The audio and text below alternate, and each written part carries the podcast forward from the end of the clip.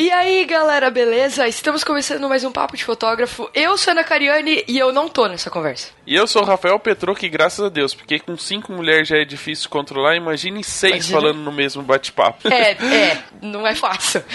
É, então, foi bem controlado, graças a Deus deu tudo certo. Como vocês puderam perceber, o bate-papo dessa semana foi ao vivo, então depois das mensagens vocês vão poder acompanhar o que rolou nesse bate-papo sobre fotografia de família. Vamos para as mensagens. Bom dia, majestade. Bom dia, Zazu. Eu lhe trago as notícias matinais. Vá falando. Bom, e como vocês já sabem, nós somos parceiros da Album, que é uma plataforma de criação de sites para fotógrafos e videomakers. A gente tem lá os nossos sites com a Album, a gente usa e recomenda para você que é fotógrafo e precisa de uma forma muito fácil de criar seu site e postar seu portfólio. E o legal é que tem uma equipe brother, sabe aqueles caras que são companheiros e são eficientes e rápidos. Assim você não fica com nenhuma dúvida. Uma das coisas mais incríveis é que a plataforma é toda pensada a ajudar assim você, dar aquele empurrãozinho para você se posicionar ali no Google ou seja, ser mais encontrado e fechar aí mais contratos, né? Estamos precisando, estamos na era da falta dos contratos. Eles vão ajudar você a fechar e, óbvio, ganhar um pouquinho mais de dinheiro. E se você ainda não tem seu site, entra lá, papo.album.com.br. Você faz seu cadastro, já ganha, assim, ó, na lata, sem nem pensar, 30% de desconto para fazer seu site com o Album. E você também vai concorrer a todos os sorteios e prêmios que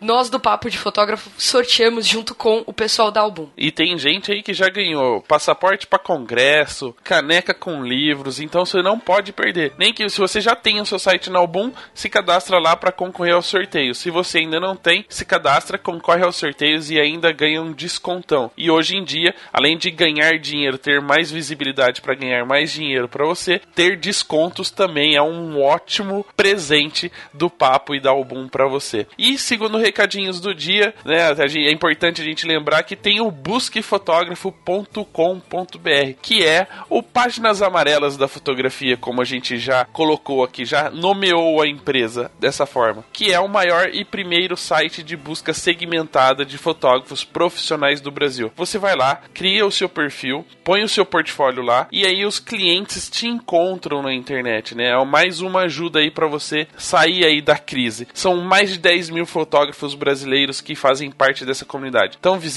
lá o site e que em breve terá mais novidades e mais serviços para você, fotógrafo. Busque fotógrafo.com.br, onde fotógrafos e clientes se encontram. E Ana, tem uma coisa que a gente está oferecendo que a galera aí tem algumas unidades ainda para as pessoas comprarem. Exatamente, ainda temos disponíveis as novas canecas do Papo de Fotógrafo mais bonitas do que as anteriores. que as anteriores não, que a anterior. Que a anterior. Essa é só a segunda versão. É que eu já tô pensando na quarta, quinta, sempre vai ser bonita, sempre vai ser melhor, a gente sempre se supera, né? Sim. Espero que sim.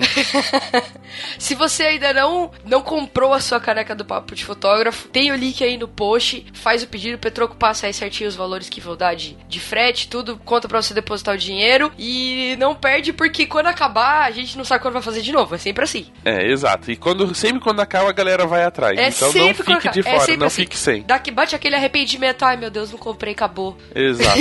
e aí fica esperando até sair a nova versão da caneca, tudo bem? Beleza. Então vamos lá pro bate-papo que foi super legal. Fotografia de família para todo mundo. Isso aí.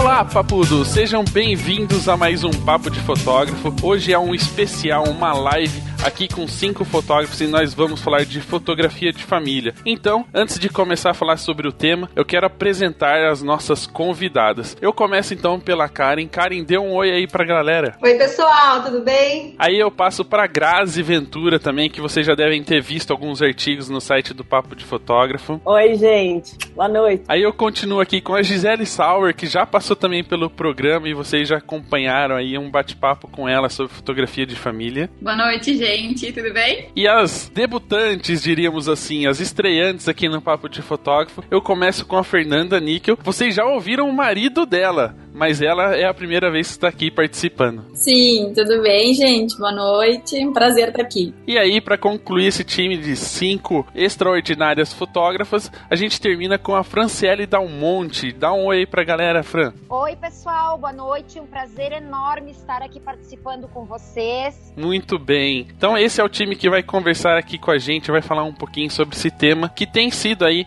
um mercado em ascensão e, e por que não a gente falar mais uma vez sobre ele. Bom, antes de mais nada, eu preciso avisar que esse bate-papo está acontecendo. Se você estranhou o título desse podcast, Chá das Gurias, ele tem um motivo e a gente vai explicar o porquê. Primeiro que todos estão tomando chá de coca, eu tô sabendo que elas andam tomando, é um saquinho verde lá.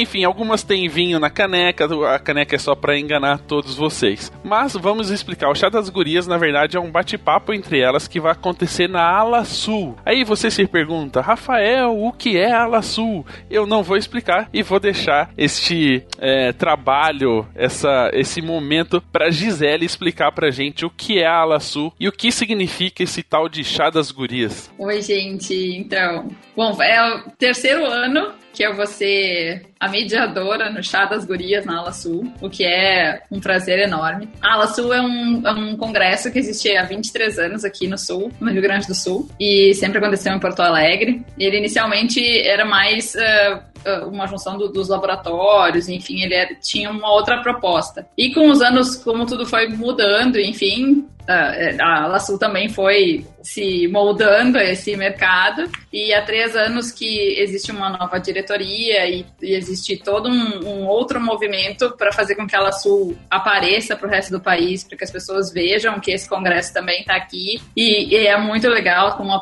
uma proposta de, de trazer pessoas diferentes e ser um, um congresso pequeno e onde as pessoas realmente conseguem, assim, enfim, se conhecer, conversar e tudo mais. Aí nessa ideia entrou o chá das gurias, que era uma maneira de fazer com que algumas das palestrantes se reunissem no palco e falassem sobre seus, uh, seu, seu, seus nichos e sua forma de, de fotografar, enfim. Nos dois últimos anos a gente conseguiu arrancar várias risadas do povo de manhã cedo, com chimarrão, com chá, com cuca, com o que tinha por lá, porque acaba sendo muito descontraído, né? Não existe um, um roteiro a ser seguido, não é uma palestra. Então, e é aberto a quem quiser perguntar para participar com a gente, então é super legal. É isso aí, não, não, não existe um, um, roteiro, assim. É um momento de fazer fofoca ao vivo no palco, é isso? Mais ou menos isso. A gente só não pode falar mal dos maridos porque eles estão ali geralmente.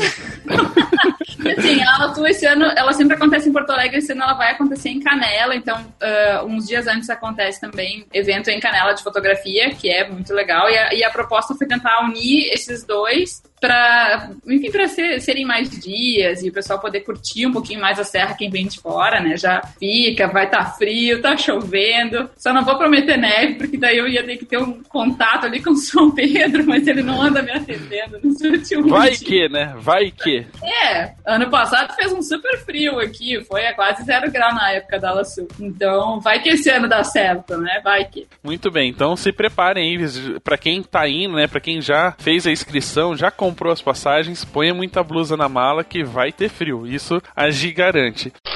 Bom, antes da gente continuar assim, falar do, do bate-papo em si, da gente discutir o tema fotografia de família, né? Onde cada uma vai dar a sua opinião sobre um item da pauta que a gente preparou. A gente já conhece o trabalho da Karen, a gente já apresentou aqui no, no bate-papo, tem dois episódios com ela falando sobre várias coisas. Tem a Gi, já tem a, a Grazi nos artigos que a gente já publicou, ainda não veio como convidada, mas vamos falar um pouquinho do trabalho de fotografia de, de família família de cada uma. Vamos conhecer cada fotógrafa que está aqui conversando com a gente. Já que no começo eu comecei pela Karen, agora eu vou inverter a ordem e dar o espaço para Fran falar um pouquinho do trabalho dela. Fran, vamos falar como você trabalha com fotografia de família, o que que você faz. Se apresenta aí um pouquinho para a galera conhecer o seu trabalho. Bom, pessoal, eu sou fotógrafa há um pouquinho mais de quatro anos, juntamente com meu esposo, Júlio César, que está na profissão desde os oito anos de idade verdade. A gente hoje uh, dirige um estúdio que completa agora em novembro 73 anos de história aqui no sul do país. Hoje se consolida como o estúdio fotográfico mais antigo da região sul e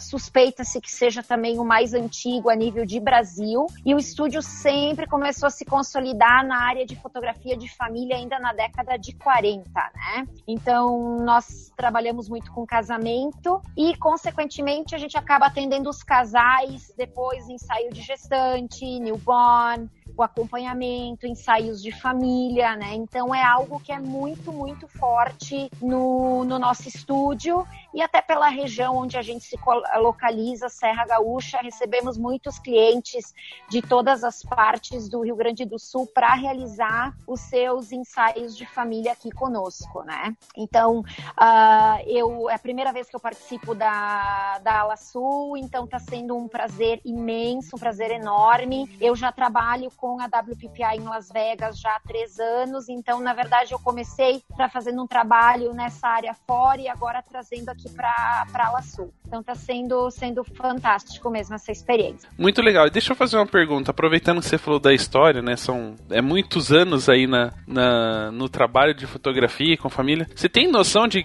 de assim, da família mais extensa que vocês atenderam, quantas gerações vocês já fotografam assim a mesma família? Tem alguma alguma recordista? Com certeza, com certeza. Até tem um que para muitos devem conhecer, por exemplo, que é o seu Adelino Colombo, das lojas Colombo, foi feito desde o casamento e hoje os netos, enfim, bisnetos, vem já há sete décadas que a gente vem acompanhando essa família e muitas outras. Eu, inclusive, antes de fazer parte dessa família, os meus pais, que hoje estão prestes a completar bodas de diamante, tiveram o casamento registrado pelo meu falecido sogro. O meu falecido sogro me fotografou quando eu era criança, então a gente tem assim famílias que já estão conosco há 5, 6, 7 décadas, né? Clientes super, super fiéis. Muito bem, isso é legal. Quando a gente fala de fotógrafo da família, tá aí um exemplo, né? Fazer do pai até o bisneto é realmente ser fotógrafo da família. Então aí a gente passa a bola um pouquinho para Fernanda, para ela poder falar um pouquinho do trabalho dela como fotógrafa de família. Então, vou contar um pouquinho da, da minha história. Eh, eu tenho um estúdio com o Nata Carvalho, que é o presidente da, da Laçul. Eu fotografo já casamento há alguns anos e foi através do casamento que eu comecei a fotografar famílias. Pela necessidade, pela procura, enfim. Então, já faz algum tempo que eu fotografo essas gestantes, enfim, ensaios, aniversários. E, e eu, faz um ano, mais ou menos um ano e pouco, que eu comecei a fotografar o newborn também. Então eu acabo atendendo desde o ensaio lá até,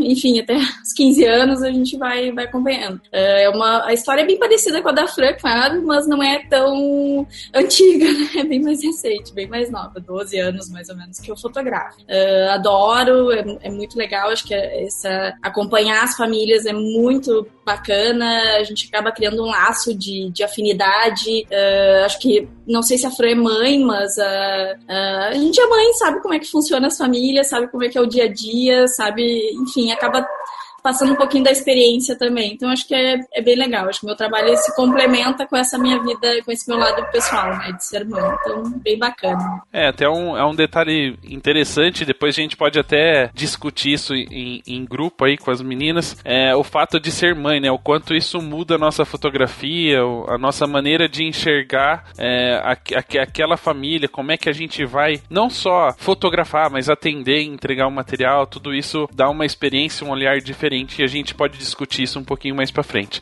Então agora a gente passa da Fer, do F para o G. A gente vai para Grazi agora conversar um pouquinho, né? A gente já publicou algumas notas, algumas matérias sobre o trabalho dela documental, mas a gente agora quer conhecer um pouquinho o trabalho em geral, saber um pouquinho mais da sua história na fotografia. Oi, gente, bom dia. Eu fotografo há poucos anos, eu, eu acho super pouco, há sete anos. Uh, eu fui publicitária durante muito, durante dez anos, formei em publicidade 2007 e em 2007 eu larguei tudo e fui embora para o Canadá, porque eu estava muito infeliz com o meu trabalho. E eu já fotografava, comecei a fotografar com filme, uh, tive aulas de fotografia, tinha tido aulas de fotografia na faculdade e na época da faculdade até tentei mudar, né, de, de, de faculdade, mas não existia faculdade de fotografia, eu continuei na comunicação. Então quando eu fui para o Canadá eu já fui com essa vontade de estudar fotografia e, e ter uma, uma vida fora daqui, estudar francês, e, enfim. Junto com isso, eu virei mãe e tive a Isabela. Então foi um momento crucial, uh, eu acho, pro, pro meu caminho, porque eu é como se eu estivesse nascendo de novo em todas as formas. Assim, eu estava num lugar novo, eu estava estudando para uma profissão nova e eu estava vivenciando a maior aventura das nossas vidas, que é ser mãe, né? E tudo muda. E eu nem estava preparada para ser mãe, assim, foi tipo sem querer. Então foi muito intenso para mim. Então a minha fotografia ela foi muito, é, como é que eu posso falar, influenciada pelo fato de, não sei, acho que eu fiquei até mais mulher depois que eu virei mãe. E eu comecei a fotografar mulheres lá no Canadá e fazer ensaios junto com uma amiga minha, que já era fotógrafa lá também, e, e, experimentar de tudo. Aí eu conheci o casamento, fotografei alguns casamentos e gostei muito da linguagem do casamento, né? Eu gostei do, do lance de contar a história daquela pessoa. E aí eu comecei a perceber que eu fotografava as mulheres mais novas, depois elas ficavam grávidas, depois o filho nascia, depois o filho crescia, aí fazia ensaio de família. Uh, depois comecei a fotografar mulheres mais velhas eu comecei a contar histórias de algumas mulheres eu voltei pro Brasil, tô no Brasil há cinco anos de volta, eu fiquei cinco anos lá. Uh, voltei para cá cinco, mais ou menos. É. E, e recomecei, recomecei do zero, um trabalho de formiguinha. Uh, não conhecia ninguém na fotografia, comecei a conhecer o pessoal da Fox é, participando da Fotografar, porque eu também, paralelamente, abri uma empresa de fotografia para decoração, que se chama Fotografia na Parede, que é um, foi um outro projeto que nasceu na minha cabeça quando eu estava no Canadá. Eu vou falar sobre isso na palestra.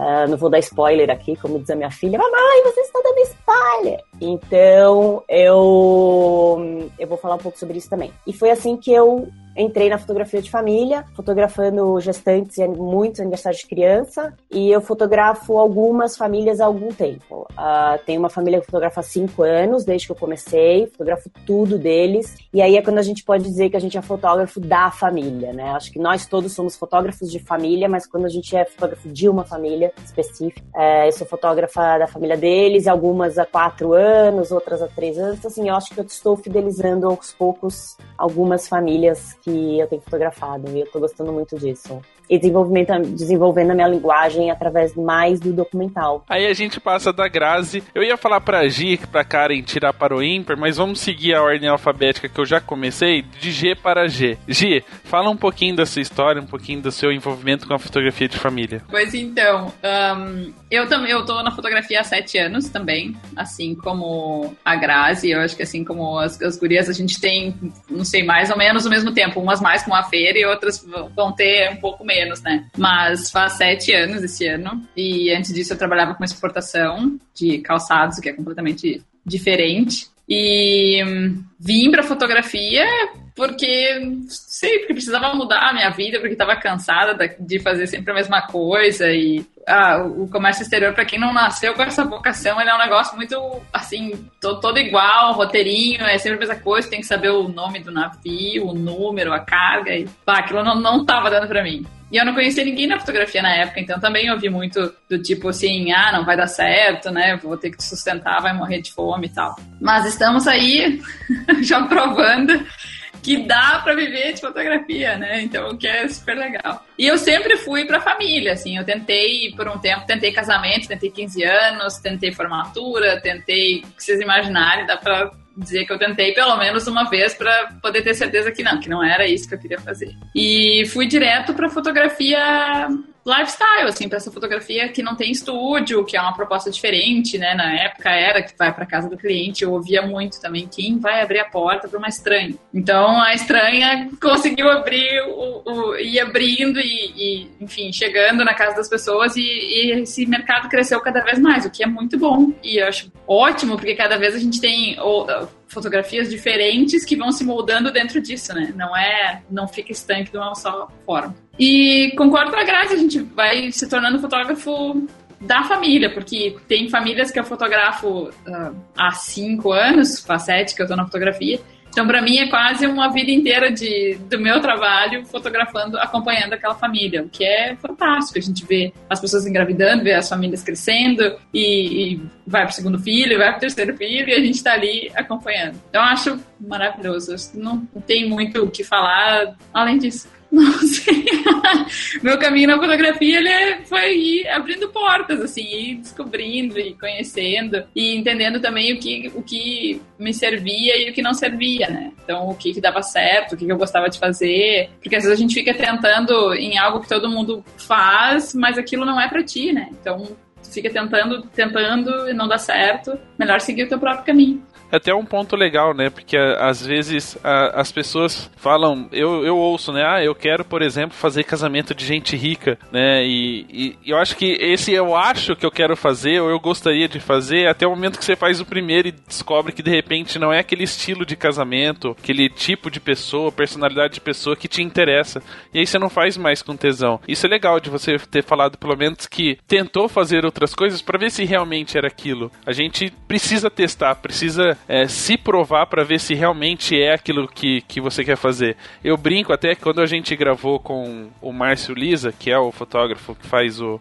faz coisas para National Geographic, acompanha o biólogo lá, o Richard Rasmussen, nas loucuras que ele faz pelo, pelo mundo. Eu falo para ele, oh, me leva pelo menos uma vez para eu ver se é só gente que eu gosto de fotografar ou se rola fotografar co leão correndo, né? Tipo, você tem que fugir do leão para fotografar ele. Se eu aguentar correr o suficiente para fugir dele também tem essa. Mas enfim, é uma coisa que eu gostaria de tentar porque é, enquanto eu não, não provar, eu não sei se eu só gosto de fazer casamento ou outras coisas. Mas não estamos aqui para falar de mim ou das minhas tendências suicidas de fotografar leão. A gente vai falar também agora com a Karen, que vai contar um pouquinho da história dela e o, o quanto a fotografia de família é importante para ela dentro desse trabalho que ela já tem no Newborn, ela é conhecida pelo Newborn, mas que a fotografia de família é uma continuidade. Oi, pessoal, tudo bem? Então, esse ano eu tô comemorando 10 anos de, de profissão. Eu venho de outra área também, venho da área de saúde. E, e, é impressionante como isso que você falou, Rafa, as meninas também falaram, como é, é trans, a maternidade é transformadora mesmo, né?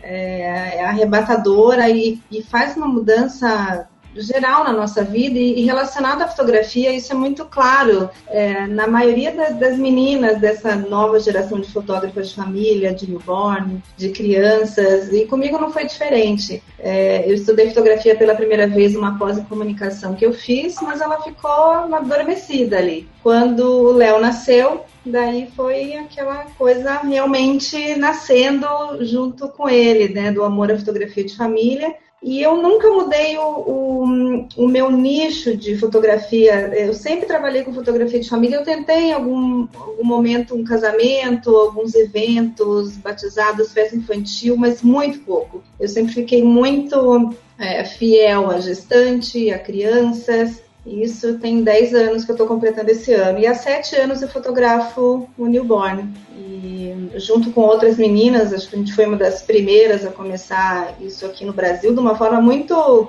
simples ainda, é, sem muitos recursos, né? Buscando informação e cursos fora, porque não tinha muita coisa aqui. Então foi muito um trabalho de formiguinha, assim, tentando desvendar muitas coisas, porque não tinha literatura, não tinha livros, não tinham cursos aqui, não tinha material, materiais. É, então foi um, um, abrir caminhos assim que hoje me faz estar nesses sete anos de fotografia embora com bastante segurança. Mas foi tudo a, gente vai buscando novas, novos horizontes também. Como eu nunca quis sair dentro da fotografia de família, é, eu fui também trabalhando o lifestyle, que eu adoro. É, comecei há três anos atrás a trabalhar com projetos documentais.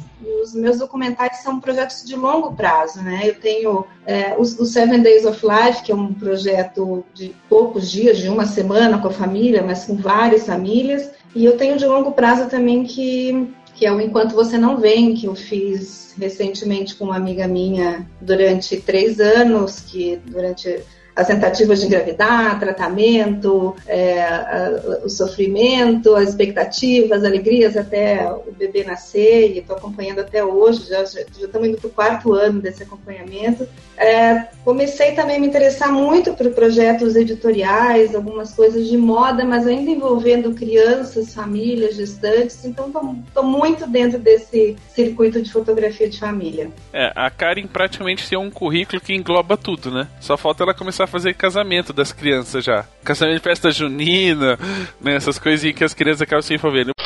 Vou aproveitar então esse gancho, já que a Karen praticamente anda em todas as áreas, né? E uma, uma coisa que eu, que eu queria até fazer uma comparação que logo me veio na cabeça, porque eu conheço o trabalho da Grazi, o da Gi e o da Karen, porque eu acompanho de mais perto. Estou conhecendo o trabalho da Fran e da Fernanda justamente por esse contato na gravação do programa. Depois a gente até pede opinião. Mas por conhecer o trabalho da Grazi, que tem uma, uma tendência documental muito forte, e o da Gi, que é o oposto, que é uma coisa é, lifestyle mas que tem até uma certa direção mas ela fotografa a reação e não a direção. E a Karen que engloba tudo, eu gostaria de, assim, da opinião de cada uma, a gente pode definir uma ordem aqui em quem vai responder, é, justamente sobre a, a, principal diferença entre esses dois, dois núcleos da fotografia, o lifestyle e o documental, né? É, é óbvio que a questão da direção é um primeiro, um primeiro diferencial, mas como é que é? Vamos começar pela Karen, então, que, que vai pelos dois nichos. É, qual que é a diferença, assim, primeiro de preparo para você poder fazer isso em momentos diferentes. Mas de realmente, como a Grazi falou em off, né? Desligar a chavinha e, e ir para outra área sem, sem misturar muitos estilos para não ficar uma coisa muito igual. Você poder mostrar que duas coisas, dois resultados bem diferentes. É, a Grazi falou muito bem isso aqui nos bastidores, né? Da gente aprender a virar essa, essa chave. É, eu acho que a primeira coisa tem que estar muito claro para a gente, né? Quais são os estilos que a gente está trabalhando, para que famílias a gente vai é, investir num projeto documental ou numa sessão mais dirigida, numa fotografia de família mais dirigida. É, então envolve, envolve todo um, um, conhecimento dessa família que a gente vai fotografar. O que, que eles querem? Qual é o objetivo deles? O que, que eles querem como resultado desses ensaios? É, as minhas sessões elas são, são bem dirigidas. Tem uma coisa que eu gosto muito de, de estudar, que é a direção de fotografia. É, e eu tento me desligar dessa direção para os meus projetos documentais. Eu tento não interferir é, diretamente no, no que está acontecendo naquela cena, mas obviamente existe uma interferência, porque a nossa presença a gente não é ninja, não é fotógrafo é, ninja ali escondido, né? A gente está presente, é uma pessoa estranha ou até mais próxima daquela família, mas é uma presença dentro daquela, daquela sessão que está acontecendo, seja documental ou não. Mas a nossa presença acaba realmente interferindo na, na, nas pessoas estarem mais à vontade ou não. Então a, a gente acaba, eu pelo menos acabo precisando é, dirigir mesmo que sutilmente algumas pessoas dentro do documental para que elas consigam relaxar, para que elas consigam realmente estar mais à vontade ou parecer mais à vontade. Honestamente, eu acho que o, o, documental ele tem uma distância muito grande da fotografia dirigida, mas eu acho que as pessoas realmente são o que elas são num documental muito real na fotografia de parto, por exemplo que daí as pessoas não estão vendo nada ali, o pai, a mãe, eles não estão vendo nada que o fotógrafo está ali, então realmente aquilo está acontecendo. Mas quando existe um encontro para um registro documental, eu acho que é, a gente tem que cuidar realmente para não interferir, para ficar o mais próximo da, da realidade possível, mas existe uma pequena interferência nossa sim. Agora cabe a gente desligar essa chave, é, fazer essa, esse preparo inicial, entender o que, que as famílias desejam para ver se aquela família realmente é uma família de perfil documental, uma, uma família de perfil dirigido. Porque tem gente que não se sente à vontade é, em uma das duas situações, a gente tem que saber entender isso. Grazi, deixa eu aproveitar ó, essa observação da, da Karen. É, quando a gente fala de uma fotografia documental, e, ou uma fotografia dirigida, uma lifestyle, como o G faz com frequência, é, também tem o lado da expectativa, né? principalmente do cliente, porque quando a gente fala em lifestyle, é, eu, o cliente sempre se imagina sorrindo, abraçando a família, correndo e etc. E o documental não é bem isso, porque também fotografa a briga, o, o choro, é, o nervosismo do momento. Como é que é essa? Como é que você trabalha, né? A Karen explicou a maneira dela. Como é que você trabalha isso e como é que lida com essa questão do, da expectativa do cliente? Porque ele está sendo fotografado praticamente todo momento, em qualquer situação, feliz, triste, uh, né, brigando, enfim. Como é que é essa relação com o cliente no momento do trabalho? Eu, quem me chama para uma coisa tem, é assim, é perfil assim diferente, sabe? Então, uh, obviamente, algumas pessoas me procuram para fazer um, um, ensaio que provavelmente não conhece sobre fotografia, sobre a, o documental. Eu sempre apresento essa opção. Né? E aí aquele, aquela família vai dizer quero ou não quero, é para mim ou não é. E aí dali, a partir dali, ela vai escolher. Não, eu quero o ensaio de família ou não. Putz, Grazi, vamos fazer, adorei isso, vamos fazer o documental. Um, e, e aí são, são duas, é o que a Karen falou. Você tem que ter a sensibilidade e a percepção, né? E você já, na hora de conversar e de, da, da própria negociação, você já sabe quais são as expectativas uh, daquele trabalho. O, a fotografia é muito louco porque tem, eu tenho muita mãe que me passa referências. Olha, né, eu gosto disso, aí mostra as fotos do Pinterest, é muito legal porque elas passam umas fotos todas iguais, assim. Uh, e, eu, e eu procuro fazer, sim, algumas coisas que tem lá, sabe? E na hora eu vejo dentro de casa que, que cabe dentro daquela expectativa dela, né? Como é que é a criança, enfim, tem criança que, é, que olha pra câmera e sorri, tem criança que só chora, né? Que é mais tímida. Então eu faço daquele, naquele, naquele formato que ela está esperando. E ela já está esperando isso. E quando ela vê, ela já fala: ai, que lindo, era bem o que eu esperava, tá lindo. Essa, isso é o que acontece. No perfil da fotografia documental, uh, a, a mãe, ela não, não manda nenhuma referência, ela tem poucas ou nenhuma referência sobre o assunto. E, e ela simplesmente senta e aguarda ela te recebe de coração aberto, sem ter nenhuma referência, nenhum pedido específico, e ela te espera de coração aberto também. E aí, quando ela recebe a, o, o resultado, é uma coisa assim. É o contrário, a outra que fala, nossa, que lindo, era o que eu estava esperando. A, o fotografia documental, não, ela fala, nossa nossa, que emoção, gente, eu não esperava que fosse assim. Nossa, como eu tô feia, eu podia ter passado uma maquiagem, né? Assim que ela fala.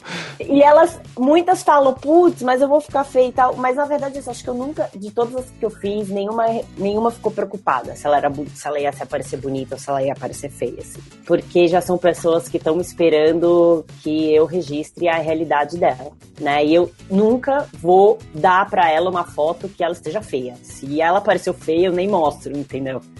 É, então, eu é, é, muito bonito porque a reação da a, a, sensação que eu tenho é que a reação de quem faz fotografia de, fotografia de ensaio é o meio que um alívio e tipo ai deu certo ficou como eu queria a reação do, do documental é uma é, um, é uma reação de espanto de surpresa em ela saber de como é lindo um dia a dia natural né um dia a dia banal que não tem nada de banal. Ela, ela percebe que o, que o cotidiano dela de banal não tem nada. E, e normalmente existe muita emoção, assim, existe emoção mesmo. Elas choram, elas. É, é, uma, é como se uma porta se abrisse. Ela fala assim: Nossa, eu nem sabia que a minha vida era assim. É bem, bem legal. Eu posso falar que realmente uh, alguns momentos, assim, né? Principalmente eu que tenho a, a, filha pequenininha, quando a gente se imagina nesses pequenos momentos, a Gi vai chorar também se eu falar que ela tá passando pelo mesmo. Ela só é três dias mais experiente do que eu na, na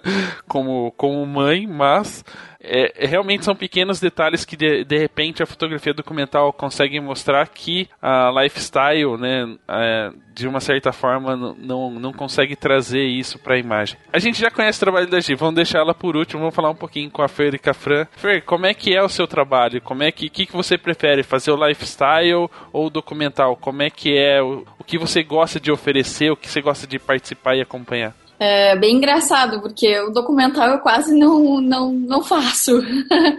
porque quem procura meu trabalho é, gosta muito do lifestyle, gosta muito dessa uh, de situações mais espontâneas. Eu falo bastante e, e, gosto dessa foto mais espontânea, mas como eu tenho estúdio e até eu estou em casa e o estúdio é em casa, em algum momento ela vai a minha cliente me pede uma foto mais posada de estúdio com fundo, enfim. Uh, então eu, eu, eu faço bastante isso assim e e ela é mãe, né?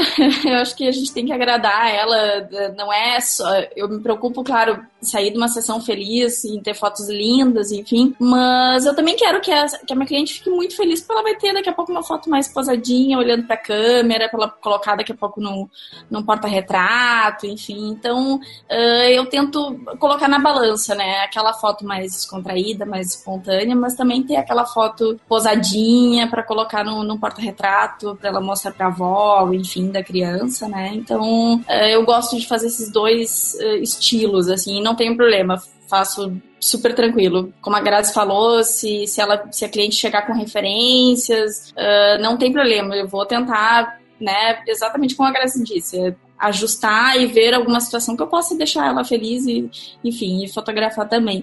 E o documental eu, eu quase não faço, mas assim, tô aberto. Se alguém quiser fotografar eu e o Arthur aqui, a gente também. O Arthur tá dormindo no meu pé, pra vocês terem noção. Nesse exato momento. Então, não, eu adoraria, né? Não, enfim, acho o máximo, acho lindo. Uh, a vida da gente é muito corrida, a gente trabalha muito, uh, as fases dos filhos da gente passa uh, muito rápido. eu acompanho o Martim, né, Giza, seguido, e ele tá enorme, tá crescendo, o Arthur tá enorme também, então eu acho que é muito legal esse tipo de foto. Tem que fazer, se tiver oportunidade, façam, façam, porque vale muito a pena, é muito bonito, muito bonito mesmo. Mas tô aberta, quem quiser fazer, pode se oferecer aí, tô adorando. E você, Fran, fala um pouquinho do seu jeito de trabalhar, se é o, o, o documental ou lifestyle. Assim, uh, eu tenho uma filha de quatro aninhos, a Júlia. Então, antes de, de ter a Júlia, até quando ela era menorzinha, eu e o meu esposo, nós trabalhamos muito forte no casamento. Ainda final de semana é dedicado aos casamentos. E os nossos casamentos são 20% do casamento é mais direcionado, mais pousado, e o restante dele é uma coisa mais documental, uma cobertura mais uh, fotojornalística. E a gente tenta trazer isso para as nossas sessões de, de família, claro. E a gente tem os dois perfis de clientes. Tem aquele cliente que quer só a, mais a foto pousada, mas que em algum momento ele vai chegar até ti, não, mas eu quero uma foto mais espontânea, um passeio no, no Vale dos Vinhedos, que tu documente um passeio de família de final de semana, algo nesse estilo. Então a gente acaba abordando abordando uh, os dois estilos de cobertura fotográfica, tá? Os dois estilos para que a gente possa agradar o nosso cliente. Que o mais importante é o cliente sair satisfeito, né? Então a gente procura uh, realmente abordar as duas as duas situações. Muito legal. E Gi, então, agora pegando a sua opinião um pouquinho sobre a fotografia documental e lifestyle. É óbvio que você prefere o lifestyle, mas também gostaria de, de falar um pouquinho da fotografia documental. Conta aí pra gente.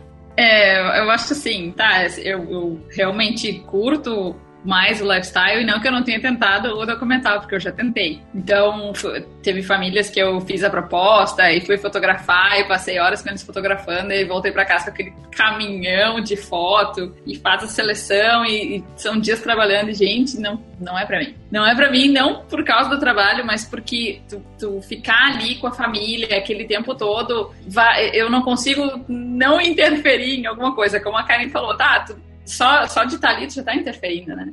Tem um, um, uma frase que diz, ah, tu vai tentar fazer uma previsão do teu futuro, naquele momento tu alterou o teu futuro. Bom, só de estar ali na casa já estou alterando alguma coisa, porque já, já não são, as pessoas já não não reagem da mesma forma, as crianças já não respondem da mesma forma, então Uh, acaba que o documental eu tentei, mas não. Eu acho super legal, eu gosto do resultado quando eu tenho ele, mas não é um trabalho para mim. Eu, ainda mais com o Martim pequeno, hoje seria inviável para mim passar tantas horas fora e, e deixar ele, né?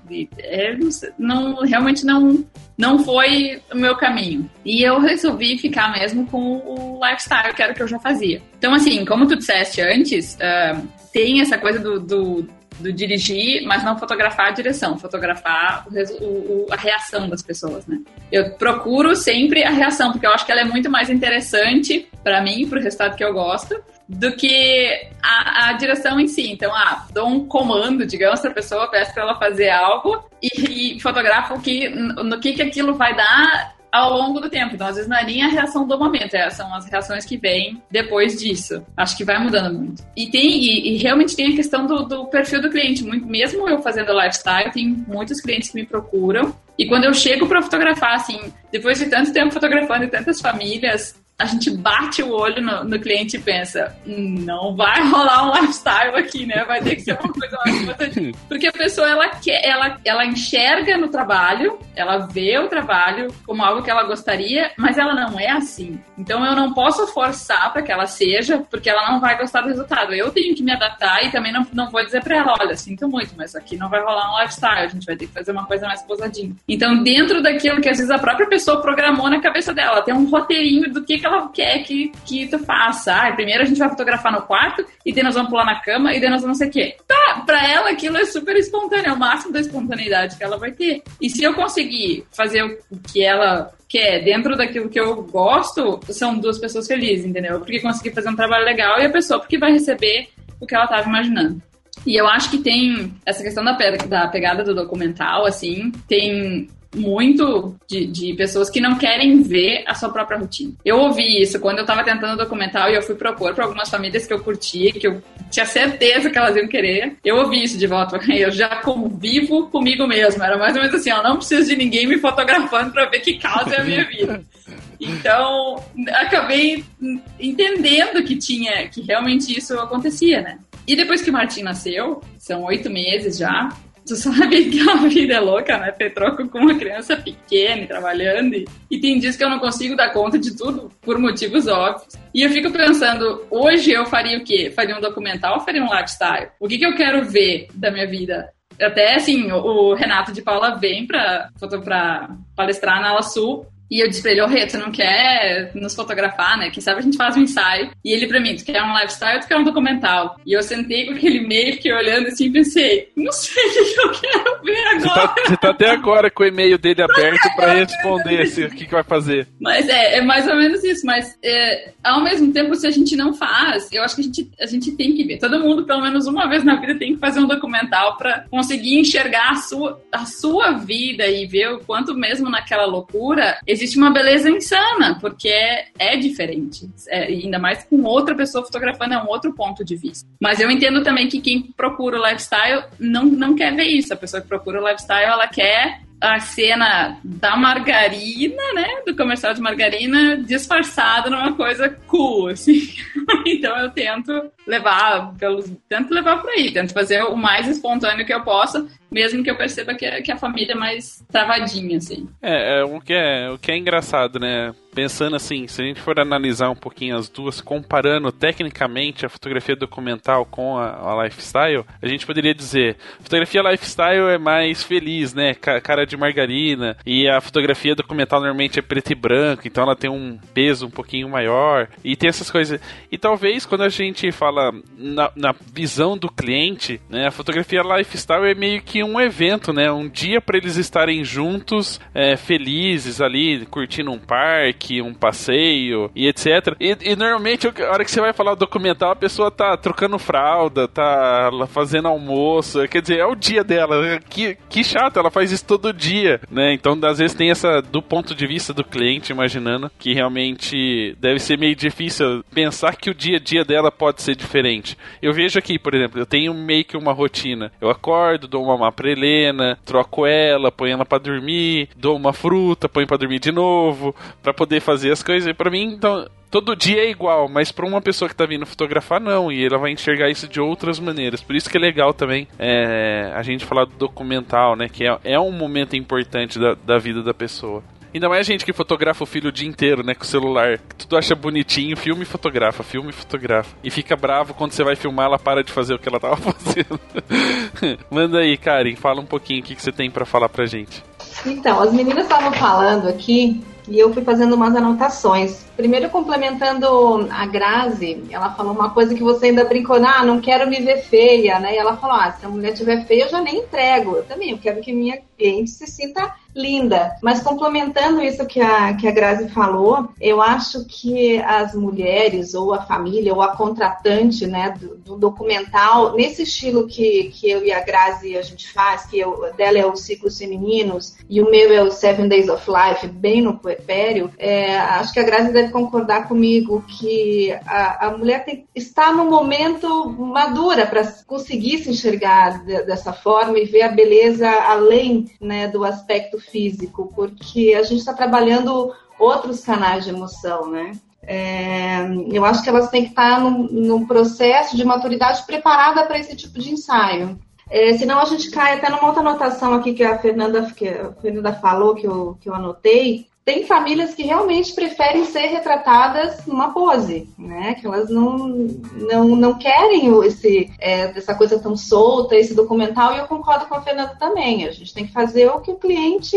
vai se sentir feliz. Eu quero ver, fazer o meu cliente feliz, ver a felicidade estampada no rosto dele com o, o material que a gente pode entregar. E é por isso que é bacana a gente circular em todos esses circuitos da fotografia de família, seja documental, lifestyle, a dirigida. E agora a Giza falou uma coisa, né, da, que ela fotografa a reação, da, que ela gosta de fotografar a reação, não a direção, né, diz a, a, a reação das pessoas. E uma vez me falaram isso que eu, eu fiquei muito na, na minha cabeça, assim, fotografar depois da pose. Porque às vezes a gente consegue até dirigir esse, esse casal, essa família mais engessadinha que você fala, ah, não vai rolar um lifestyle aí, vai ter que ser pose. Às vezes a gente consegue quebrar um pouquinho disso ou tentar um pouquinho mais além no depois da pose, né? Faz a pose, monta, dirige. A hora que, tipo, tá pronta a foto, relaxa, você consegue umas coisas mais próximas do natural, mais verdadeiras. Então eu consigo, eu tento pelo menos utilizar para essas famílias que precisam da direção, que gostam da pose, esse depois da pose, que eu ouvi alguém me falando uma vez eu achei fantástico. Era mais para complementar as meninas aí. Não, é legal, é, são pontos de vista diferentes, né? E só para registrar aqui, não deixar passar a batida, a Grazi, a hora que a Fer falou, ah, pode vir registrar minha família, etc. A Grazi levantou a mão, ela tá se oferecendo, tá indo de graça, ela paga a passagem, ela já vai estar tá por aí mesmo mesmo. Então, tá tranquilo. Já que a Giza já escolheu outra pessoa, né, Fê? Pois é. Tô aqui. Vem, vem, vem. Vou esperar com uma tacinha de vinho daí. aproveitando esse, esse bate-papo, né? É lógico que a gente fala de fotografia de família, é, envolve muita coisa. Dizem alguns fotógrafos de casamento, na verdade, que eles não são mais fotógrafos de casamento, eles são fotógrafos de começos de família, né? Porque é onde ali tudo começa, mesmo sabendo que famílias às vezes nascem sem precisar do casamento. Existe essa possibilidade. Eu queria saber de vocês, né? A gente tem ouvido justamente esse discurso dos fotógrafos fotógrafo da família. Ou seja, fotógrafos de casamento que continuam o trabalho pós o casamento, né? Fotografam os filhos, uh, acompanhamento dos filhos, ensaio do casal, com a família, etc. E a gente escuta dos fotógrafos newborn que também fotografam famílias, porque é uma continuidade, essa criança vai crescendo, eles vão acompanhando e chega um momento que dá para fazer uh, o, o ensaio de todos juntos. E aí entra na briga, nessa concorrência desleal, porque tá todo mundo querendo fotografar família, os fotógrafos de família, como a Giza, por exemplo, que não se encaixou em nenhuma outra área. Como é que vocês lidam com essa, com essa disputa de mercado? Eu vou começar pela Fran, porque eu acho que ela entra nesse contexto das gerações, né? E de uma certa forma é, entra um quesito fidelidade dentro disso, né? Você começou pelo casamento do avô lá, do bisavô, e hoje acaba fotografando praticamente tudo daquela família por gerações. Como é que é esse processo de fidelizar o cliente e de realmente atender ele na, em todas as áreas, assim, começando do casamento, você vem de todos os lados, meio que cerca ele pra Gi não atender, pra Fer não atender, pra ninguém chegar perto. É, na verdade, assim, o que que acontece? É, aqui, normalmente, os nossos clientes, assim, eles vão se sentindo mais à vontade conosco, com a nossa presença, uh, vai se criando, vai se construindo uma amizade com essa família. Então, vai chegando um ponto que eles não conseguem imaginar outro fotógrafo fotografando, registrando os momentos mais importantes da história deles, né, como família, né? E entra todo um trabalho que a gente faz faz, né, de um pós muito forte, que isso acaba por fidelizar os clientes. Apesar assim, que a, onde a gente atua é uma cidade pequena, então tem hoje 70 mil habitantes e o estúdio está aos 73 anos no mesmo local. Então todo mundo praticamente conhece aqui o estúdio. acho que isso facilita muito. É diferente de, por exemplo, uh, um fotógrafo que uh, atua mais para ensaios externos ou que não tem uh, uh, um estúdio já tem que agir de outra forma, atuar mais nas mídias sociais para divulgação, o boca a boca, o Face mesmo, né? Mas eu acho que é mais uma questão de um relacionamento que a gente acaba construindo com o cliente e ele realmente não consegue imaginar outra pessoa além da gente fotografando, né, a sua história, né? É, isso é legal, é um bom ponto de vista. Fer, deixa eu aproveitar, já que você tem um, um, esposo, né, que fotografa casamento, é meio que um nepotismo, ele passa assim, do casamento ele já passa o contato, o e-mail para você entrar em contato e fazer sua propaganda, ou não? Cada um A gente já levantou o dedinho que ela também entra nessa história. Mas como é que é esse processo, assim? Ele repassa o serviço, ele fala, ó, passa o cliente, tá aqui o contato, ó, tá grávida, que eu tô sabendo. Eu, eu também fotografo casamento, né? Na, na verdade, eu entrei fotografando casamento. Já fotografo há 12, 13 anos casamento. E, e a fotografia de família, ela entrou como uma continuidade para mim. Não, foi. Enfim, eu atendia já as noivas, então o atendimento já passava por mim, então automaticamente eu já acabo oferecendo, né, o trabalho, enfim, de, de, de gestante e tal. Então, uh, é, um, é, é, a continuidade, acho que é a fidelidade, né, do, daquele casal que a gente fez o casamento e gosta, mas também, assim, acontece muito uh, de, ah, já, eu já tive clientes que, que a Giza já, te, né, que a, que a Giza já atendeu e que fechou comigo o segunda, a segunda gestação para ter uma visão diferente. Então, assim, uh, vem de, de enfim, maneiras, né, diferentes. Então, acho que é bem... Uh, tem espaço para todo mundo, tem, né, acho que não, não, não é... Dá para todo mundo acompanhar, né, de uma forma ou de outra, mas dá para todo mundo acompanhar aquela família. E, sem dúvida, acho que independente se começou no newborn ou se começou no casamento, é uma foto... É, é a fotografia da, daquela família. Então a gente acaba acompanhando, tem que estar tá ali juntos. Eu tenho famílias que eu acompanho há oito anos, então acho que é, é, faz parte. Acho que independente da, de como começa. Aí você falou da Giz, ela chamou no chat ali já e começou a perguntar quem que é. Giz. Não, pior que eu sei quem é, porque a gente conversa, tipo, ah, tu vai fotografar fulana. Já fotografei, daí assim a gente fica. Então a gente sabe, não, não tem assim. Não. não tem como esconder, posta no blog e já era, né? A gente descobre. não, Mas, faz, faz, faz, uma foto no Instagram já acabou, entendeu? Ah, tá fotografando eu, com a Fernanda. fotografar a gente já se fala, porque a gente se fala quase todos os dias. Sim.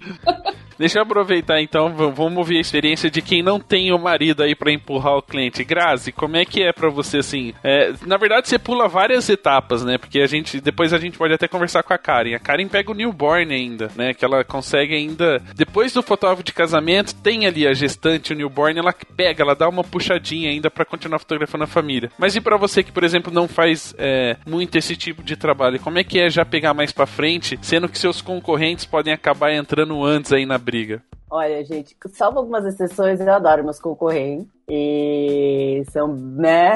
A gente, a gente troca experiência pra caramba, adoro. Acho que a gente mais tem que tem que alimentar esse tipo de atitudes legais e de ser amigos, e, enfim. Renato, que vai fotografar a Gi, é, também um dia vai fotografar minha família, porque eu adoro ele de paixão incrível. É um pouco tricky mesmo, porque eu não faço newborn. Todas as pessoas que me, que me perguntam, ah, você faz newborn? Eu falo, não, mas eu tenho quem indicar. Eu indico sempre a Karen. E é, e é verdade, porque eu tenho um respeito pelo trabalho dela. E eu não faço isso e não vou fazer. Igual que a gente falou, tipo, não é para mim, né? Então a gente tem que respeitar isso. E ter um. E assim, eu eu tenho um relacionamento tipo, ah, quando um não pode fazer, eu indico o outro, quando o outro não pode fazer, indica a mim. Eu acho que esse tipo de, de troca é muito é muito bacana, assim. E eu entrei, desde que eu comecei, como eu não tinha ninguém, não tinha marido, não fazia desde pequenininha, casamento, eu faço alguns, eu não sou fotógrafa de casamento grande, assim, eu faço casamentos, mas eu faço casamentos menores, e aí eu consigo entrar pelo casamento. E eu entrei, pelo histórico, eu entrei pela fotografia de é, aniversário infantil. Um, foi por onde eu consegui. Um, eu acabei entrando por ali, aniversário infantil, que normalmente é de um ano, né? Então a criança tá mais ou menos com um ano, e a partir dali eu fui seguindo e depois vai até o segundo filho, etc. Então, ou foi por, por casamentos menores ou por festa de criança, batizado e festa infantil. É legal também, é um outro ponto de vista, né? Tem, ainda existe.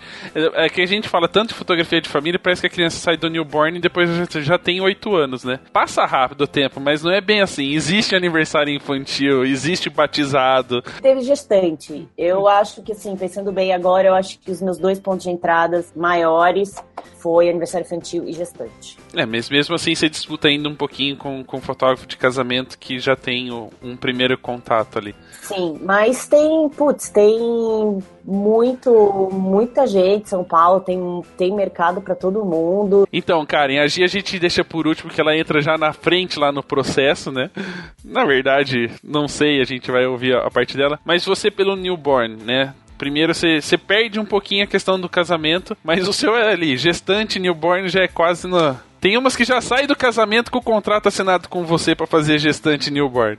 Isso a gente já sabe que acontece. Mas aproveitando aí, como é que é a, a sua entrada nessa fotografia de família através do newborn? Então, o gestante e o newborn, eles vêm coladinho ali, né? Eu sempre procurei, desde o começo, oferecer as duas coleções juntas mesmo quando as mulheres, as famílias me questionam ou sobre gestante ou sobre newborn, eu já apresento as minhas coleções, os meus pacotes com as duas opções, porque às vezes elas é, veem alguma coisa do nosso trabalho só de uma, de uma coisa ou de outra, ou só de gestante, ou só de newborn, ou porque a amiga fez, e às vezes ela não sabe que você faz as duas coisas juntas. E a minha ideia é realmente a, é, unir esses, esses dois interesses do gestante com o newborn e já dou continuidade para o acompanhamento do primeiro ano do bebê e, e, aniversário, e, aniversário, com a minha equipe. Eu tenho uma equipe de, que faz festa infantil, porque eu não faço, mas eu já repasso para uma equipe pequena que eu tenho, de, de, meninas que são minhas amigas, foram minhas alunas. É, mas a ideia do fotógrafo da família, ela se mantém desde o começo até onde eu puder. Tem famílias que eu fotografo há 7, 8 anos já. É legal. É, é, mais uma vez, assim, tocar nesse ponto, né? Aniversário infantil é ainda uma, uma parte do processo da fotografia de família. Isso é legal. A, a gente, assim, pelo menos no, no que a gente vê nos contextos de congressos e etc., parece que o negócio é mais. é pesado, né? Tipo, ninguém fala desse, desse tema. Parece que é, tipo assim, antigamente o fotógrafo de casamento era o excluído. Era o último fornecedor do casamento se dava alguma coisa. Agora parece que é o fotógrafo de aniversário infantil, né? Aí eu sou fotógrafo de casamento, bonitão, famosão e tal. Fotógrafo de aniversário infantil é coitado. Lá vai ele comer coxinha fria e tomar suco tangue, né?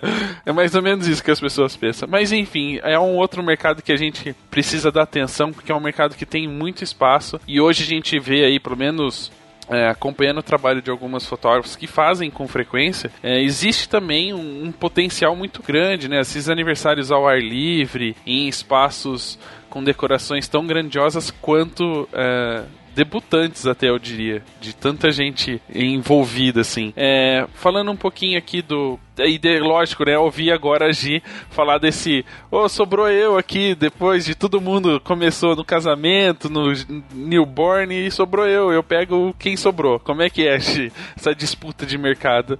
Pois então, é um, é um negócio complicado, porque não fazer newborn hoje uh, faz com que tu tenha que indicar para outra pessoa, né? Então muitas vezes eu mando a proposta e digo, ó, eu, o que eu faço é isso aqui, mas se tu tá procurando quem faça newborn, aí vai a indicação geralmente da Fê e, enfim, eu tenho que torcer pra pessoa fotografar gestante comigo. não, não pode fazer ela dizer, pô, vou ficar tudo aqui num pacotão só.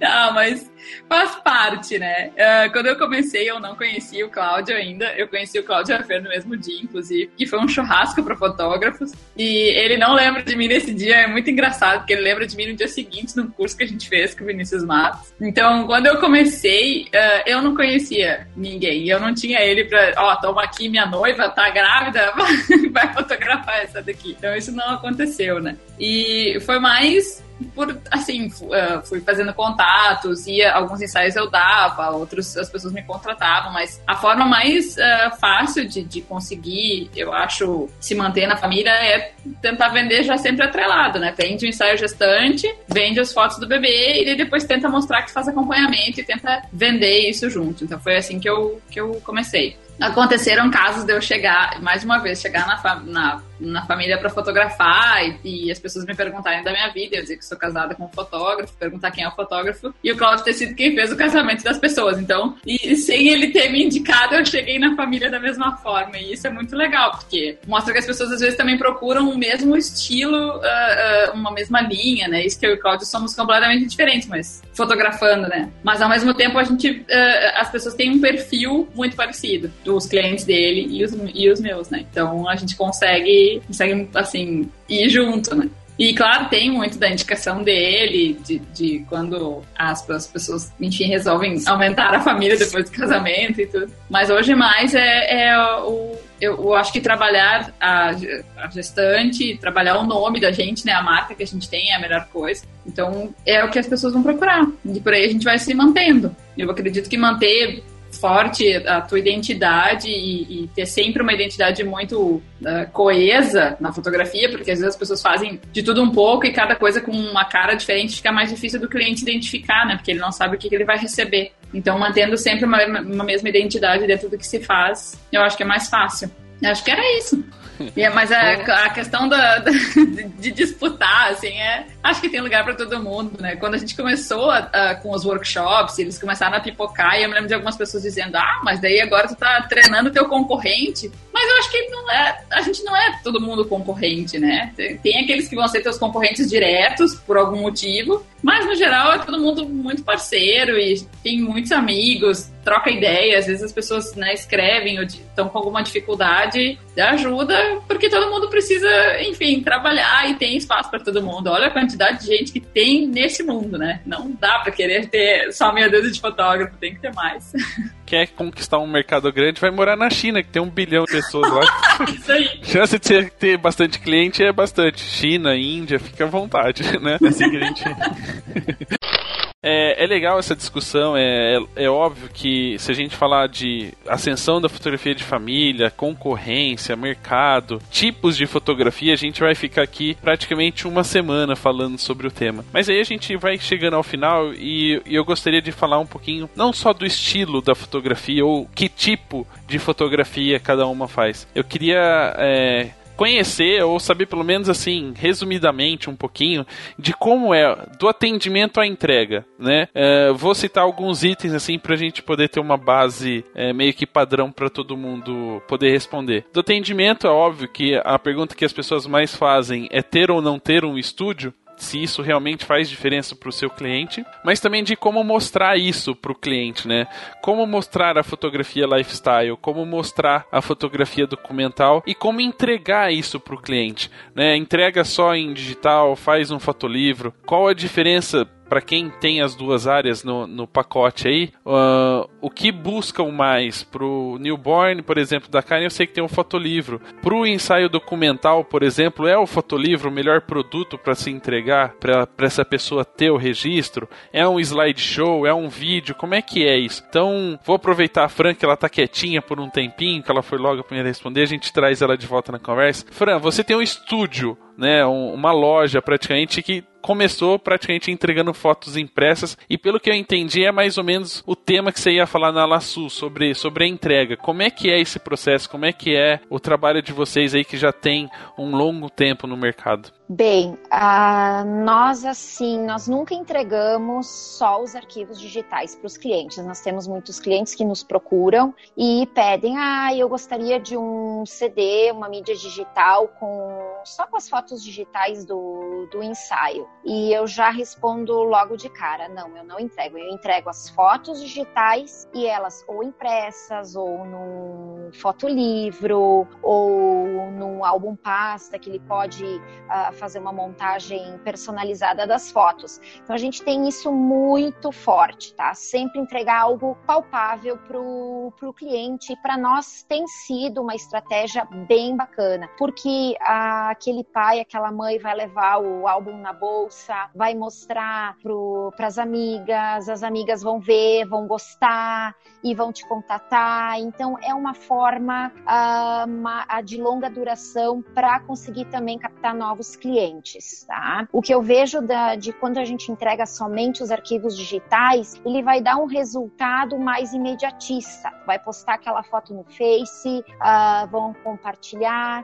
as pessoas vão ver aquela foto aí vão te contatar porque gostaram desse teu trabalho. Mas a partir do momento que tu tem algo palpável para mostrar para amigos, para familiares, eu acho que as chances também aumentam de poder um, ah, propagar mais o teu trabalho, né? E até foi uma discussão muito, uh, algo muito debatido na, na última WPPI em Las Vegas, em que tínhamos fotógrafos de todos os cantos do mundo discutindo sobre isso e batendo uh, nessa tecla, não entreguem só os arquivos digitais, mas entreguem também algo mais uh, palpável para o teu cliente. Uma foto impressa, um fotolivro dentro de uma caixinha com cheirinho, enfim, vai da criatividade criatividade de, de cada fotógrafo. Isso. Legal. E eu vou aproveitar vou jogar a bola pra pessoinha do lado, pra Grazi. Grazi, só uma pergunta: o documental você não entrega só na parede, não, né? Você não põe só em quadros. Não, na parede é outra história. é outro hangout esse. Eu, eu, eu vim evoluindo, não foi um caminho desde o não foi desde o começo que eu descobri o que eu gostava, o que eu conseguia entregar. É, foi, foi uma longa jornada. Eu acho que agora, no, nos últimos no último ano eu vinha questionando muito uh, porque eu, eu, eu vendo uh, separado. Eu não uh, eu não deixo de entregar arquivos digitais eu tenho um número de fotos que eu entrego, limitado, dependendo do. Por exemplo, ensaio eu entrego 100 fotos e documental eu entrego 200, eu acho. Então, essas fotos, eles ganham digital sempre. Todos os meus clientes ganham foto digital. Em alta resolução, para ele fazer do jeito que ele quiser parede, se ele quiser fazer um álbum, se ele quiser entregar para família, se ele quiser postar na internet, se ele quiser, eu acho, não sei. Minha, eu, eu entrego sempre essas fotos digitais. Uh, o que eu venho fazendo é adicionar a isso impresso. Então, às vezes eu mando fotinhos impressas das que eu mais gosto, 15 fotos, faço pequenininha, mando junto. Uh, no documental, eu entrego ímãs de geladeira. Eu acho um produto lindo, muito fofo para documental. Você tem a sua, a sua historinha ali, tizinho com ímãs junto com, com o pendrive caixinha entrego. E o que acontece é o seguinte, eu, eu fazia fotolivro bastante uh, eh, para aniversário uh, e eu mudei pro foto pro, pro foto álbum mesmo, pro álbum de fotografia com fotografia fotografia. Eu tenho um designer que faz as minhas capas uh, incrível. Faz pouco tempo que a gente se conheceu e eu tô amando o trabalho dele. E a gente tem feito muito para documental. Então, assim, o que, que eu, o que eu percebo é que quem faz mais a fotografia documental, todos eles fizeram álbum comigo, todos. Mas é um, um produto à parte. Então tem o documental e depois a gente vai falar do álbum. E aí o que eu faço é, eu já meio que monto um álbum para ele, digital, né, em PDF e mando e falo, meu, olha esse álbum. E, e é bem difícil eles falarem não, assim, eu abro crediário, faço o que for mas eles fazem porque fica espetacular. No aniversário, é, fica um pouco pesado de fazer álbum, então eu ainda estou testando. Eu sempre fiz fotolivro, uh, mas também como opção extra. Uh, eu diria que, sei lá, 80% das pessoas querem fazer, mas é uma opção não fazer. Deixa eu te perguntar, né? Normalmente, fotógrafo de família, no sentido de que não faz o casamento em si, é, muitos falam que não tem estúdio, justamente porque o contato já vem pro ensaio, não precisa de reunião, não precisa mostrar portfólio, né, não tem todo aquele processo de conquista do cliente, que o cliente praticamente já chega, é, já sabe do seu trabalho, já manda o um e-mail, vê o preço e fecha, não tem muito disso. Você atende em casa ou tem um escritório que você atende as pessoas por N motivos, assim? Qual, qual que é. A, a, e por que da escolha? Eu não tenho estúdio, não tenho escritório, não tenho nada. Eu tenho um espaço virtual na internet, atendo pela, pelo Skype ou pelo FaceTime, se quiser me ver antes. Eu sou mega adepta à nova, à nova economia, onde meu, eu, até, eu vou até a casa da pessoa normalmente e tomo um café. Eu acabo ficando muito amiga das pessoas que eu atendo, assim. Então a gente toma, a gente toma um café, eu, eu vou até a pessoa. E não tem. Optei por isso, por, por no começo por questões de custo, Hoje, porque eu simplesmente amo trabalhar na minha casa. Eu amo. Eu amo estar na minha casa e a minha filha eu faço tudo a pé, eu faço tudo no bairro. São Paulo é o meu, uma cidade louca. Não dá para ficar perdendo tempo de ficar me deslocando para um, um estúdio, para um lugar que eu vou simplesmente atender. Eu prefiro fazer aqui, eu terceirizo o que eu preciso. E eu tô sempre perto da minha filha quando eu preciso, então assim, eu amo trabalhar aqui, assim. Eu realmente me adaptei a estar no mundo virtual e, e perto da casa da pessoa. E a Fer, né? A, a, a Fer trabalha com, em casa, já disse, sim, atende lá. E para quem a gente já comentou no programa que ela faz, que ela é esposa do Natan. Então, a pergunta vem, já que o Natan faz álbum de casamento em ouro, né? Você entrega os álbuns da, das famílias em diamante? Não. a Graça rindo tá ótimo. A Giza também ali, tá? O que, que eu vou falar? O Natan me coloca numas que, nossa. Tem que manter o nível, né? Tem que manter o nível. Entrega o casamento em ouro, depois diamante, esmeralda, pérola. Mas ele vai, vai responder depois. ah, não, gente, não. No, na família, no gestante, elas não querem algo de ouro, assim, pelo menos por enquanto, né? Mas se elas quiserem, eu faço, não tem problema nenhum. Uh... Uh, eu tenho, a gente tem dois estúdios, né? Tenho, eu tenho um estúdio que é bem voltado, enfim, um ambiente todo para casamento, né? Que é onde a gente faz os atendimentos de casamento. E, e eu criei esse estúdio aqui porque era um, um, espaço que eu tinha na minha casa, enfim, que é enorme, que tem uma luz maravilhosa. E quando eu comecei a fazer o newborn, uh, surgiu a necessidade de ter também o estúdio, né? Então, como era um espaço que eu não estava utilizando, a gente, enfim, resolvi criar o montar o estúdio, né? Mas é, é ótimo, assim. Acho que é, se a cliente quer, quer fotografar em casa, eu vou na casa. Se ela quer fotografar em estúdio, ela tem a opção do estúdio. Se ela quer fazer externo, eu faço externo, enfim. E, e sempre que possível, entrego o álbum, não sendo de ouro, né? Mas uh, entrego o álbum.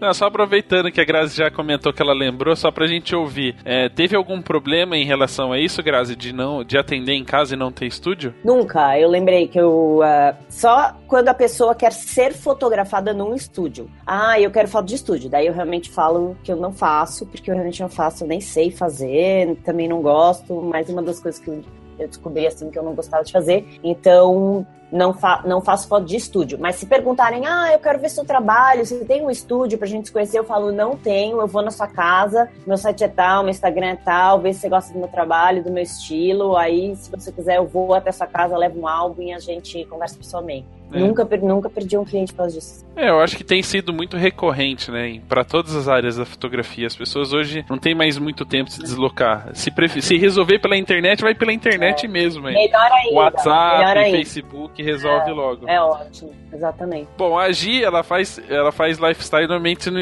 no, na parte externa. Então ela não faz, não atende ninguém em lugar nenhum. Ela vai na praça, senta no banco, atende, resolve. E ela não faz álbum, ela faz livros né? Tá só em editor os livros dela. é ou não é, Gi? Fala a verdade. Eu tenho um aqui, minha esposa tava lendo. Eu tenho um, tu tá procurando. Eu vi que tu tava procurando alguma coisa, eu pensei, é melhor ele achar esse livro. Não, é que tem a minha prateleira ainda, eu preciso terminar de organizar. Eu não, a gente mudou, mas eu não organizei. Mas como é que é? E conta pra galera como é que você atende. Eu até tava anotando aqui pra não me perder, porque, enfim, o Claudio chegou com o Martim, aí um pouco eu não prestei atenção e um pouco eu tava viajando aqui. Mas, assim, eu nunca, eu nunca consegui, na verdade, atender, nunca fiz estúdio. A proposta de estúdio, ela sempre foi muito diferente daquilo que eu queria fazer. Então, eu nunca tive um sempre foi uh, fotografado assim, ou na casa do cliente ou na rua. E eu recebo também muitos pedidos de orçamento, assim, ah, queria saber qual a diferença se eu fotografar na rua ou se eu fotografar no estúdio. Aí eu tenho que responder, a diferença é que não tem estúdio. Você só pode fotografar na rua ou em casa. E eu tentei, uh, acho que eu tinha uns três ou quatro anos de fotografia, eu tentei montar um estúdio. Tentei não, eu criei, montei um escritório na cidade onde eu mais atendia, que era Novo Hamburgo na época, que é 40 quilômetros de Porto Alegre. Eu tinha me mudado para cá quando eu comecei a fotografar, mas eu, enfim, conhecia mais pessoas lá e fotografava mais lá. Então eu cheguei a montar um escritório lá, e nesse período de um ano que eu tive o escritório, assim, foi, é, era um lugar super bonitinho e tudo, mas nesse um ano eu atendi duas pessoas no escritório. Isso foi só para comprovar que realmente não precisava ter o espaço físico para conseguir nem atender os clientes, nem receber as pessoas, porque na verdade é, é como a Grace falou, se a gente, se tu tá disponível, né, se vai até a pessoa ou combina, eu muita coisa resolvo no dia do ensaio mesmo, sim. Então a gente combina, marca tudo por WhatsApp ou por e-mail. 90% das pessoas eu não falo nem ao telefone na primeira vez e vou até a casa da pessoa no horário combinado, chega lá, eu, eu levo o álbum se a pessoa quer ver se ela tem dúvida, ou se, se ela quer ver alguma coisa impressa, eu levo. Diferente disso, não tem problema nenhum. Carrego comigo. Mas na maioria das vezes, até assim, uh, tem uma postagem no, no, blog que tem alguns exemplos de álbum, eu mando aquela postagem pra pessoa, ela já vê como é que isso funciona, já sabe mais ou menos como é que é, então também não, não, não me pede para ver nada físico, né? E, e tem sido super fácil, assim, Vender hoje em dia não está fácil, mas tem sido fácil esse tipo de relacionamento virtual. Ele funciona super bem, na minha opinião. Acho que as pessoas estão super abertas a isso. E não, não existe uma fronteira mais, sabe? De, de ter que ir até o, estúdio ou ter que ir até o escritório para ter certeza que a pessoa tá lá. aquela coisa de vai sumir com os meus arquivos, sabe? Ah, ela fotografou, veio aqui, fotografou, foi embora. Não sei onde ela mora, não sei onde estão os meus arquivos. Eu acho que eh, hoje em dia tá tudo muito tranquilo. Então, não, realmente não tem necessidade. Deixa eu ver. Ah, e a questão da entrega, uma coisa que a Grazi falou, eu concordo muito. Eu entrego digital, entrego em alta para as pessoas, entrego para elas fazerem o que elas quiserem com a foto depois. Assim, ela não é obrigada a comprar o álbum para receber aquelas imagens. Então, se ela compra uh, o pacote mais básico, que são 40 arquivos, ela vai receber 40. Geralmente eu entrego um pouco a mais, então se ela comprar 40 arquivos, eu vou entregar entre 50 e 60 arquivos para ela já tratados e já em alta resolução e ela vai receber aquilo. Ela não faz escolha, não faz o processo de escolha das fotos, que eu acho que é muito demorado e para nós é, é, complicado, porque geralmente todo mundo quer tudo nos mesmos períodos, quem nunca fez a seleção, né? Então vai cair para Dia das Mães, vai cair para Natal, todo mundo quer resolver tudo junto. Assim, eu já faço a seleção, já trato, envio para pessoa e essas fotos a mais são o extra que ela ganha, né? É um gift de Natal. E a questão do álbum também, assim, eu vendo o álbum hoje, eu noto que vendo bem menos do que o que eu vendia há um ano e meio atrás. Então, as pessoas, elas, elas, elas optam em fazer o ensaio, mas elas fazem o ensaio reduzido, não compram o álbum. E algumas fazem bem depois, outras não fazem. E eu tenho a proposta de mandar para a pessoa já montada. Então, eu faço a seleção, monto e mando para ela e 90% das vezes a, a, pessoa já aprova, e quem faz as minhas capas é uma designer também, e junto tem uma embalagem que é feita por ela. Então, é, a pessoa já recebe aquele pacotão ali pronto, só precisa aprovar. 90% das vezes troca uma ou duas, quer dizer, 90% das vezes aprova geral, se não troca uma ou duas fotos e, e, já consegue resolver, né? É mais fácil do que esperar. Tem pessoas que querem escolher, beleza, não tem problema nenhum. A pessoa escolhe a seleção, eu vou montar. Um, de acordo. Mas se não, é, é, uma tentativa de facilitar o processo mesmo. E a Karen, a gente sabe que tem um estúdio, porque para fotografar newborn é importante ela ter um controle sobre tudo, né? Temperatura e etc. Mas, de uma certa forma, quando é relacionado à família, como é que é o atendimento? É, as pessoas vão até o estúdio, as que não foram para fotografar, fotografar a criança, óbvio, ou não, é via telefone, já agenda, já faz a sessão, como é que você entrega isso depois? Então, apesar de eu ter estúdio, ter uma estrutura para receber as famílias para uma reunião, apresentar meu trabalho, é, o volume de, de, de, visitação, assim, antes da sessão também não é alto. A gente que mora em São Paulo, a Graça sabe disso, é, o deslocamento é muito complicado das famílias só para visitar um estúdio, para conhecer, atravessar a cidade. Então, funciona muito mais via WhatsApp, telefone, e-mail. E, aliás, uma coisa que acho que a gente precisa falar aqui, apesar de eu e a Grazi sermos de São Paulo, as gurias todas aqui são do sul, né? Acho que é importante falar. Temos três gaúchas, uma barriga verde e uma paranaense. Então eu sou guria de Curitiba também. Mas em São Paulo, a gente que vive em São Paulo, é, é muito complicado esse deslocamento. A gestante não vai sair da zona oeste para vir até a zona sul para conhecer um estúdio, muito menos a mãe com o recém-nascido, né? Então acontece muito pouco. Essas visitas no estúdio é, acontecem com pouca frequência. Então é tudo muito mais via digital. É, em relação à, à entrega, eu concordo com o que a Fran falou. É, que essa questão de entregar o digital tem aquela divulgação imediata, de postar nas redes sociais, eu acho que ajuda a, a mostrar rapidamente o nosso trabalho para muitas pessoas, é, mas também concordo que o, o, álbum, quando a gente cria o álbum fotolivro, ele permite essa intimidade do trabalho do fotógrafo com as pessoas que estão ali folheando. Eu acho que é o nosso grande cartão de visita de verdade, assim, de você colocar na bolsa, levar para o escritório, levar para a família, para o almoço de domingo, é quando as pessoas vão ter essa intimidade com o teu trabalho e realmente vão pensar naquela indicação da amiga, da prima, da vizinha não. Quero fazer o meu ensaio com essa fotógrafa. É, eu entrego 100% dos meus trabalhos digital e com o álbum. É, e já mando diagramado, é, com uma sugestão de diagramação para elas aprovarem. Quase 100% das vezes aprovam de primeira também. Acho que não dá para a gente tirar essa questão do álbum, porque realmente é o nosso grande cartão de visitas. Em relação à fotografia documental que você tinha falado, é, para entrega, eu acho que a fotografia documental tem tudo a ver com aquela caixa de fotos. Né? Então, eu gosto muito do fotolivro, do vídeo e uma caixa de fotos onde as pessoas possam pegar a fotografia impressa, porque eu tenho muito essa lembrança e a gente faz isso ainda na, na casa dos meus pais, de sentar com todo mundo, pegar foto antiga e sentir o cheiro do papel e o toque. Então, acho que um, uma caixa de fotografias documental tem muito a ver. Acho que é isso. Muito bem. Bom, como vocês puderam perceber, esse assunto, e com cinco mulheres ainda, acho que a gente demoria, demoraria, como eu brinquei no começo, 18 anos, né? O Martin ia fazer aniversário, ganhar o carro dele a gente ia terminar o bate-papo aqui na entrega das chaves. Mas a gente vai falar, é, só pra gente finalizar, essas cinco fotógrafas incríveis que deram muitas dicas aqui, falaram sobre o fluxo do seu trabalho, como a fotografia é importante, como lidam com fotografia documental e fotografia lifestyle.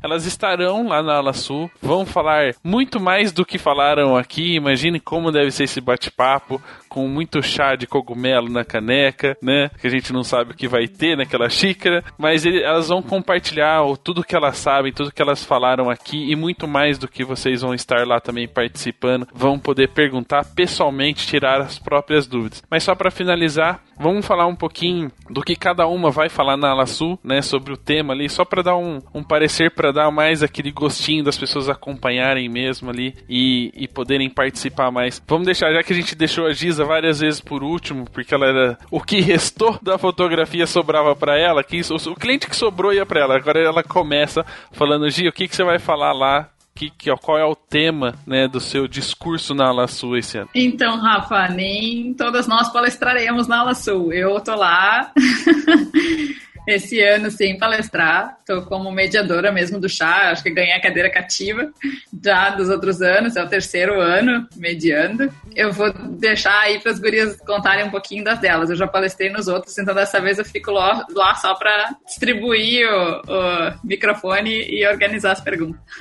Então vamos lá, então vamos passar para a Fer, vamos lá para o finalzinho do vídeo aqui. Uh, eu também não vou palestrar, mas vou, é minha primeira vez, enfim, fui convidada para participar do, do chá, né, das gurias ali. Uh, eu acho que é contar um, ali, vamos contar um pouquinho da nossa história de novo, falar mais experiências, contar um pouquinho mais. E, e a gente, enfim, espera todo mundo lá na, na Laçu, lá na terça ah, cadê? Terça e quarta, tá? Lá em Canela, gente, em Canela. Muito legal. Tem que ir, tem que ir. Vai ser muito bacana. Essas meninas aí são maravilhosas. Vai ter muita gente bacana falando sobre outros temas, uh, casamento também, enfim. Então tem que ir, tá? Eu vou estar tá lá os dois dias. E Grazi, sem dar spoiler, né? Como pede a sua filha, o que, que você vai falar lá na Laçu? Sem dar spoiler. Eu vou falar um pouco do, de, como eu, de como foi o meu processo de criação do do meu projeto autoral do Ciclos Feminino, em como eu cheguei até ele e, e como eu fiz para que ele virasse uma exposição. Então eu conto essa história de como sobre, sobre a criação de um projeto autoral. E aí, uh, Fran, o que, que você vai dividir lá com a galera?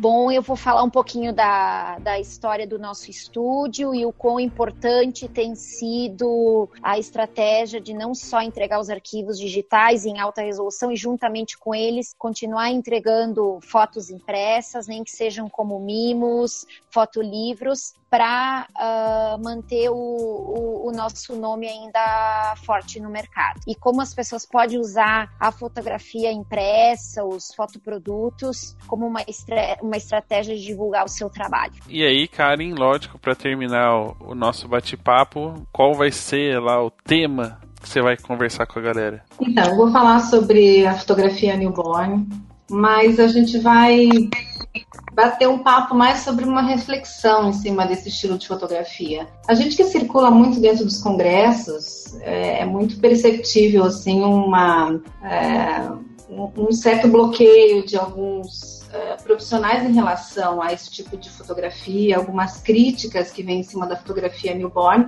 O que eu percebo que no, com, as, com, as, minhas alunas, com as pessoas iniciantes, elas não, não percebem. Existe uma certa inocência do quanto de pressão a gente sofre dentro desse, desse estilo de fotografia. Mas eu quero que essa reflexão seja justamente para a gente pensar na fotografia newborn, uma forma de evoluir esse estilo, de quebrar algumas barreiras, alguns preconceitos que existem. Então, a gente vai falar sobre críticas, é, reflexões e oportunidades dentro da fotografia newborn, tanto no lifestyle, no documental, no newborn clássico. Acho que vai ser um bate-papo bacana. Vai ser no dia 6 de junho, o primeiro dia de congresso.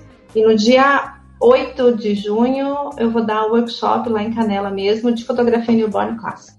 Aí, tá aí, tá aí a oportunidade de você entrar num outro mercado. Você, fotógrafo de casamento, que ainda não é fotógrafo da família, tá aí um bate-papo com cinco pessoas que podem dar dicas e ainda tem as palestras para você acompanhar. Então vocês não podem perder. Lembrando que a aula sua é agora dia 6 e 7 de junho em Canela e segundo a Giza vai estar muito frio. Então ela só não promete neve, mas de resto, bate-papo, chimarrão, chá, Coca-Cola bola, vinho, ela promete tudo e vai acontecer nesses dias incríveis onde vocês vão poder acompanhar com muito conhecimento e uma galera super 10. Então estão todas liberadas. Cuidem dos filhos, cuidem da família e obrigado pela presença, obrigado por esse bate-papo. Então, vocês que ouviram e nos acompanharam todo esse tempo, um grande abraço, boa noite e meninas, digam tchau para os ouvintes.